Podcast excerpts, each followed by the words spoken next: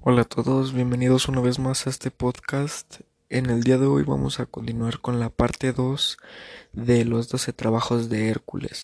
Pero antes de empezar con este podcast, quería recomendarles un canal de YouTube que es de un amigo que se llama JospaGamerGT2307.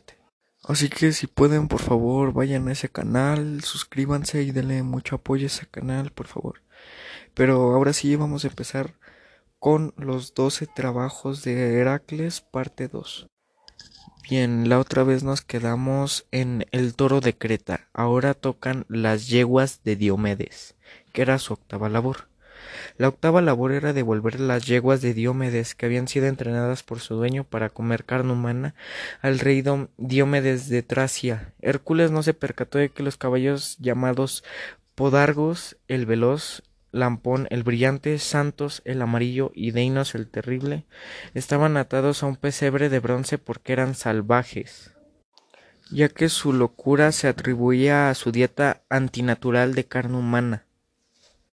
Hay algunas versiones de esta leyenda que decían que expelían fuego cuando respiraban, ya que eran antrófogas e incontrolables, y Hércules dejó a su compañero favorito, Abdero, a su cargo mientras luchaba con Diomedes, descubriendo que el chico había sido devorado. En venganza, Hércules alimentó a Diomedes con sus propios caballos, fundando luego Abdera junto a la tumba del chico. Existen más versiones de esta leyenda que dicen que Hércules permaneció despierto para que Diomedes no le cortara la garganta por la noche, y cortó las cadenas que ataban a esos caballos.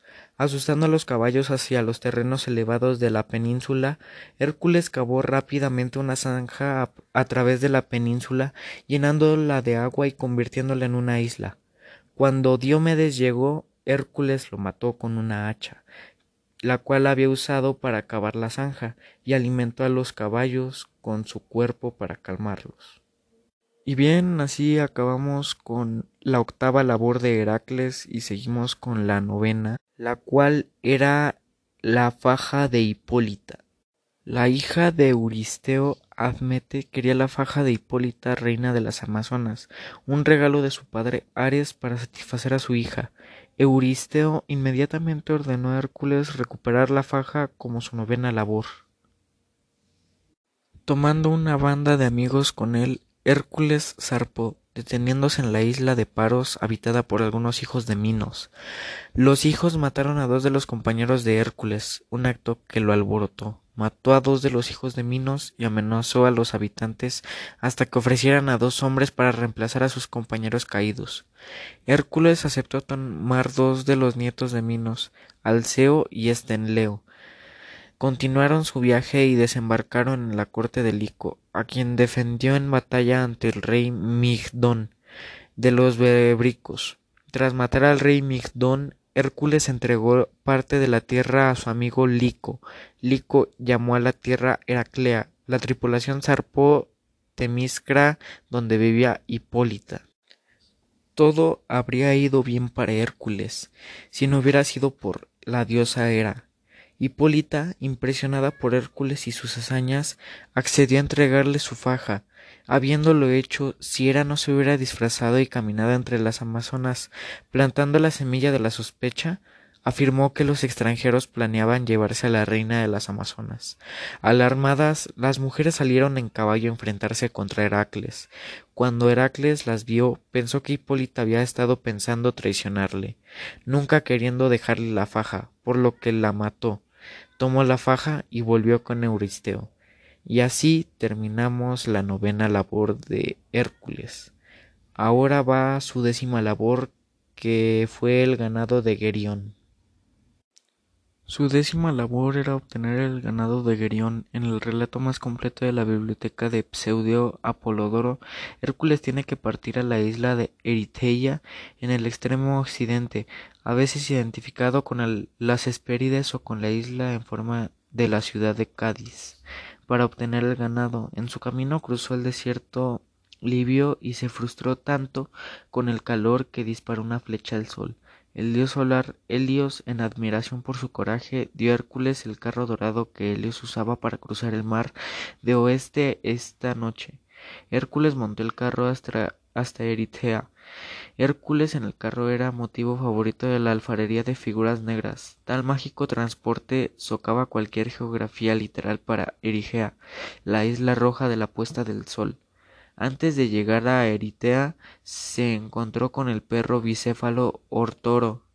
Con un enorme golpe de su garrote de olivo, Hércules mató al perro guardián.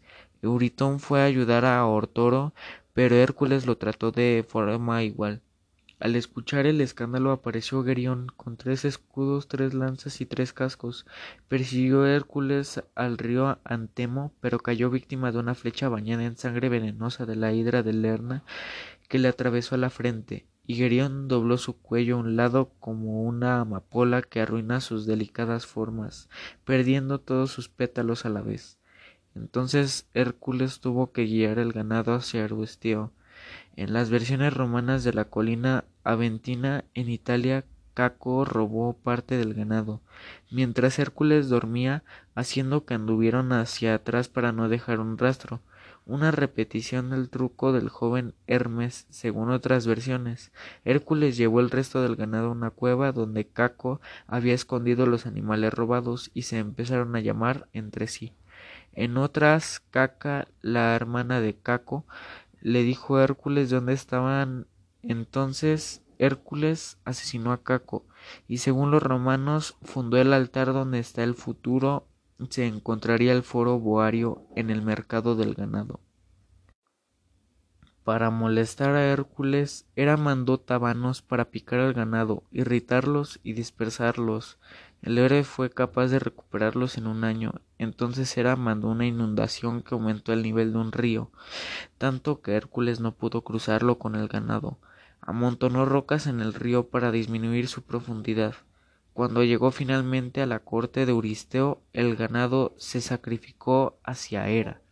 Y con eso concluimos la segunda parte de los doce trabajos de Hércules.